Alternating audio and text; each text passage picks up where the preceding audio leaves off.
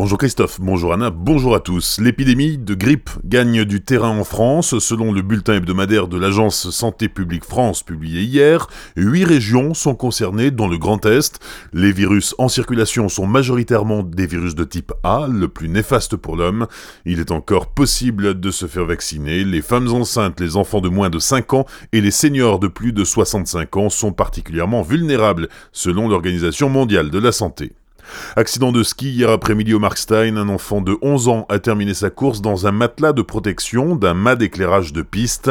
Le jeune homme originaire de Roderen souffrait d'une plaie au front. Il a été évacué par hélicoptère vers le centre hospitalier de Mulhouse.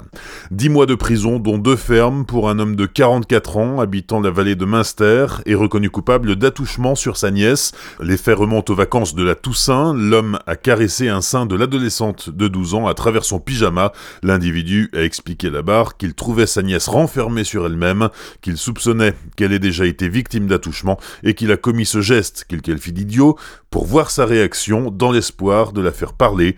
La condamnation est assortie de trois ans de soins psychiatriques. Nouvelle mobilisation des anti-GCO hier matin à Vandenheim. Une vingtaine d'opposants étaient mobilisés. Ils craignent le redémarrage des travaux de l'échangeur Nord suite au feu vert de la justice avant-hier pour la reprise des travaux de déboisement.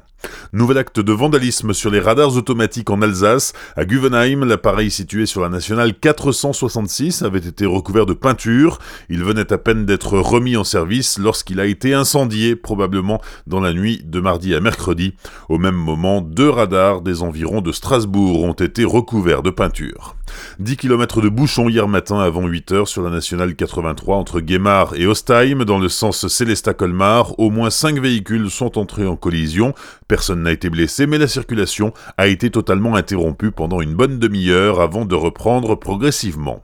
La prochaine saison se prépare déjà chez Europa Park, de nombreux postes sont à pourvoir et un job dating aura lieu mi-février.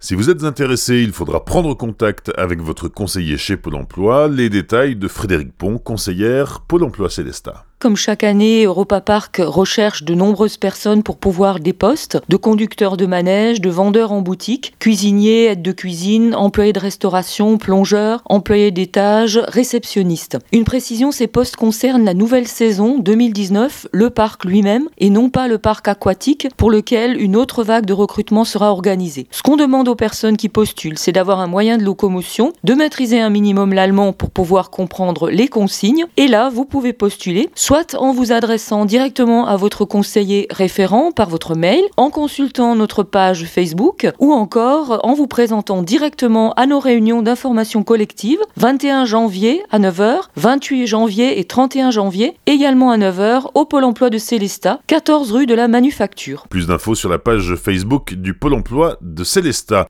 Les sports, le Racing affrontera le Paris Saint-Germain, 16e de finale de la Coupe de France. Les Strasbourgeois ont battu Grenoble 1-0 hier soir après prolongation le match contre le PSG se jouera à Paris mercredi prochain, 23 janvier. Coup d'envoi à 21h. Enfin, sur la route du Dakar au Pérou, Sébastien Loeb remporte une quatrième victoire d'étape. Le pilote alsacien est arrivé en tête de la huitième étape avec plus de 7 minutes d'avance sur son poursuivant, le leader au général, Nasser Al-Attiyah.